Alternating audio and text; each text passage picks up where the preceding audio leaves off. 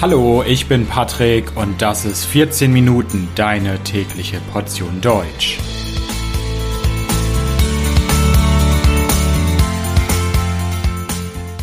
Folge 37 Deutsche Kolonien. Hallo, hallo und herzlich willkommen zu einer neuen Folge von 14 Minuten. Ich hoffe, dass es euch gut geht. Für lange Zeit haben Länder wie zum Beispiel Frankreich, Spanien, die Niederlande, andere Länder in Asien, in Afrika, in Südamerika kolonisiert. Sie haben andere Gebiete, andere Länder zu ihren Kolonien gemacht. Das heißt, sie sind dorthin gefahren, oft mit Militär und haben die Menschen dort gezwungen, sie als Herrscher anzuerkennen. Haben mit diesen Kolonien natürlich die Geschichte geprägt und nicht unbedingt positiv, denn die Länder, die heute dort existieren, wo früher Kolonien europäischer Länder waren, haben heute immer noch große, große Probleme aufgrund der Kolonisation. Aber nicht nur Länder wie Frankreich, die Niederlande und Spanien hatten Kolonien,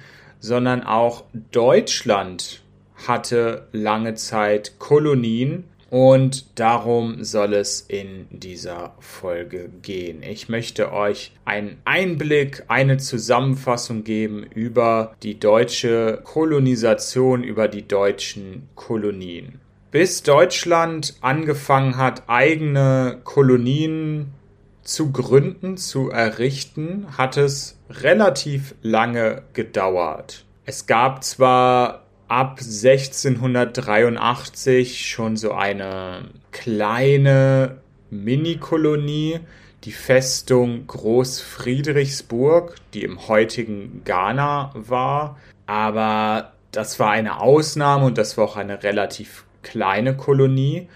Und richtig mit der Kolonisation, mit der deutschen Kolonisation ging es erst ab den 1880er Jahren los. Damit war Deutschland sehr spät dran, also schon lange Zeit davor haben die Niederlande Gebiete auf der Welt zu ihren Kolonien gemacht, hat Frankreich das gemacht und so weiter. Aber Deutschland hat es sehr spät begonnen. Einer der Gründe dafür war, dass Deutschland lange Zeit kein einheitlicher Nationalstaat war, sondern was heute Deutschland ist, das waren viele, viele, viele kleine einzelne Länder, einzelne Staaten und die waren sich nicht einig. 1871 wurde dann das Deutsche Reich gegründet. Die deutschen Gebiete haben sich vereinigt. Es gab nicht mehr so viele Einzelstaaten. Aber der damalige Reichskanzler Otto von Bismarck war sehr, sehr lange skeptisch und dachte, dass Kolonien sehr risikoreich sind, dass es sich nicht lohnen würde, auch Kolonien zu gründen, wie das andere Länder getan hatten. 1884 hat sich das dann aber geändert. Bis heute sind sich Historikerinnen und Historiker nicht ganz einig, was seine Meinung geändert hat. Wahrscheinlich hatte das strategische Gründe, es ging um Wahlen und es ging um Unterstützung anderer Parteien. Aber es hatte wahrscheinlich auch ökonomische Gründe, es hatte wirtschaftliche Gründe. 1884 hat man dann wirklich begonnen, offiziell in Afrika wurden die ersten Kolonien gegründet. Es gab dann eine Konferenz, eine sehr wichtige Konferenz, die sogenannte Kongo-Konferenz in Berlin. Und dort haben europäische Staaten, Frankreich, Deutschland, die Niederlande und so weiter verhandelt, haben Diskussionen geführt und haben am Ende den afrikanischen Kontinent aufgeteilt. Also man hat ganz Afrika genommen, den Kontinent, und dann einfach Linien gezogen. Also man hat einfach gesagt, dieser Teil hier gehört jetzt Deutschland, dieser Teil hier gehört Frankreich und so weiter. Und das hat man natürlich gemacht, ohne irgendwen in Afrika zu fragen, ohne die Einheimischen zu befragen nach ihrer Meinung. Die afrikanische Bevölkerung wurde ignoriert und diese Grenzen, die damals gemacht wurden, kreiert wurden, künstlich, oft nicht wirklich logisch auch, die gibt es größtenteils noch bis heute und die verursachen bis heute immer noch Konflikte, Kriege und so weiter. Das war die Kongo-Konferenz, die damals Afrika aufgeteilt hat. Was gab es denn überhaupt für Kolonien? Also was waren die deutschen Kolonien? Fangen wir vielleicht einmal in Afrika an. Dort hatte Deutschland vier Kolonien, und zwar Togo, Kamerun, Deutsch-Ostafrika und Deutsch-Südwestafrika. Togo und Kamerun, die Namen gibt es heute weiterhin. Deutsch-Südwestafrika ist das heutige Namibia und Deutsch-Ostafrika umfasste die heutigen Länder Tansania, allerdings ohne Sansibar, Burundi und Ruanda und ein kleines Gebiet im heutigen Mosambik.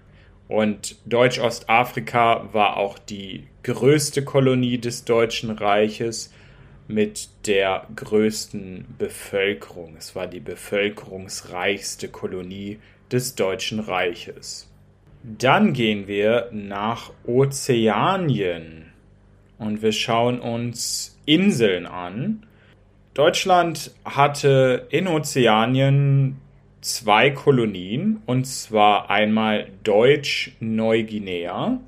Das war ein größeres Gebiet, das mehrere Inseln und Inselgruppen umfasste, wie zum Beispiel Gebiete auf der Insel Neuguinea, die Insel Palau, Nauru, die Marshallinseln, die nördlichen Salomoninseln und so weiter. Dann gab es in Ozeanien noch die Kolonie Deutsch-Samoa.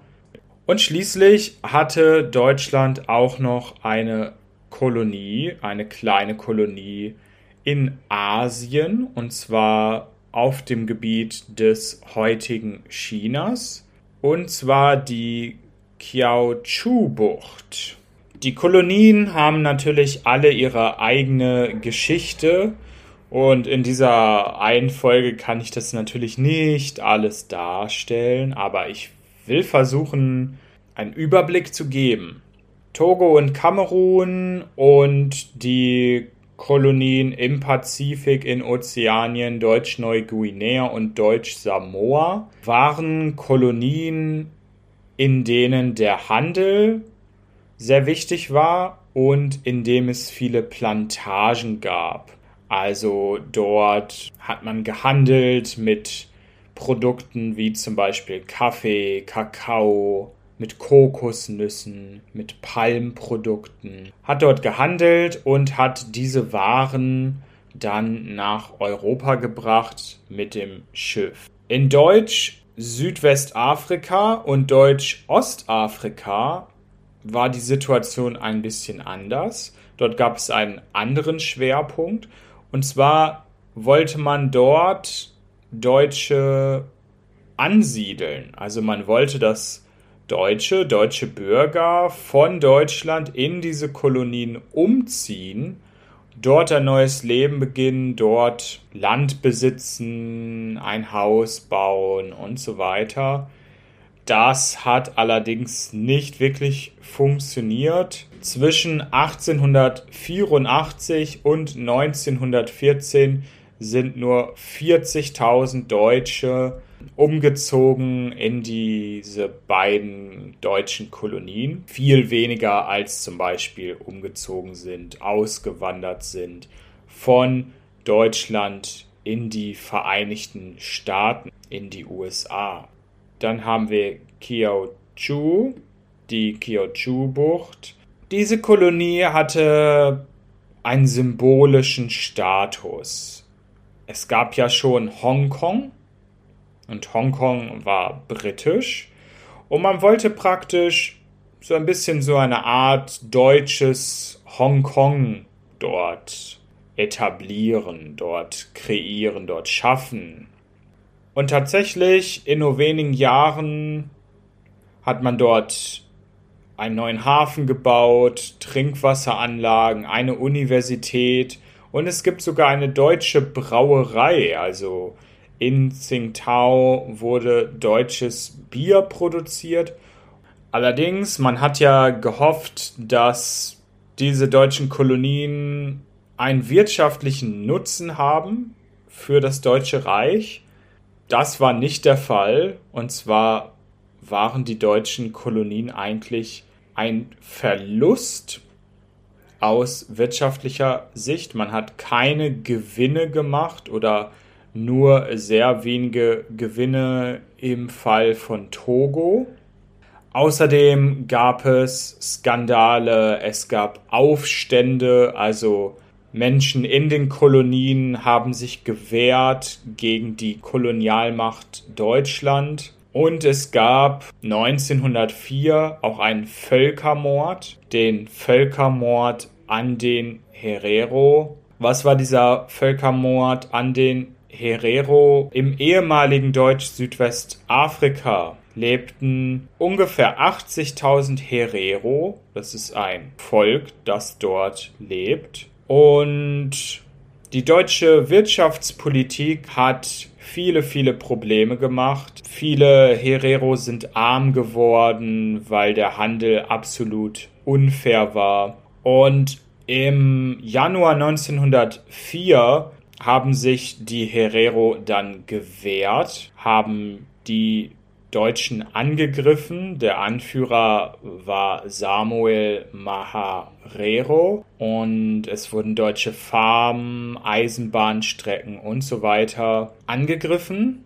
Und erst hat man versucht, das mit äh, Diplomatie zu lösen. Der Gouverneur dort, Theodor Leutwein, wollte verhandeln, aber der Aufstand, der Konflikt konnte nicht beendet werden. Und der deutsche Kaiser hat dann einen Leutnant, einen Angehörigen des Militärs, Lothar von Trotha, zum Kommandanten ernannt und es gab dann eine Schlacht es gab einen Kampf. Das endete damit, dass die deutschen Soldaten die Hereros in die Wüste getrieben haben. Die Hereros waren dann in der Wüste und hatten kein Wasser mehr und ja, zehntausende Herero sind dann verdurstet, sind gestorben, weil sie kein Wasser mehr hatten. Und heute wird das als Völkermord gesehen, als Genozid. Es gibt eine Schätzung, nur ein Viertel, 25 Prozent der Herero damals haben das überlebt. Während die Kolonien der Niederlande, Frankreichs, Spaniens sehr, sehr lange existierten, existierten die deutschen Kolonien nicht sehr lange. Im Ersten Weltkrieg hat Deutschland seine Kolonien wieder verloren. Bereits Ende 1914 hat Deutschland seine Kolonien Togo, Deutsch-Neuguinea, Samoa und Kiautschou verloren. In Ostafrika hat es ein bisschen länger gedauert. Dort hat Deutschland 1918 verloren. 1918 hat Deutschland dann auch Ostafrika verloren verloren. Und damit war der deutsche Kolonialismus dann beendet. Die deutschen Kolonien waren Geschichte. Deutsche Kolonien, deutscher Kolonialismus, ein großes, großes Thema. Ich bedanke mich fürs Zuhören. Das Transkript dieser Folge findet ihr wie immer kostenlos auf www.14minuten.de. Vielen Dank, bis bald, ciao, ciao.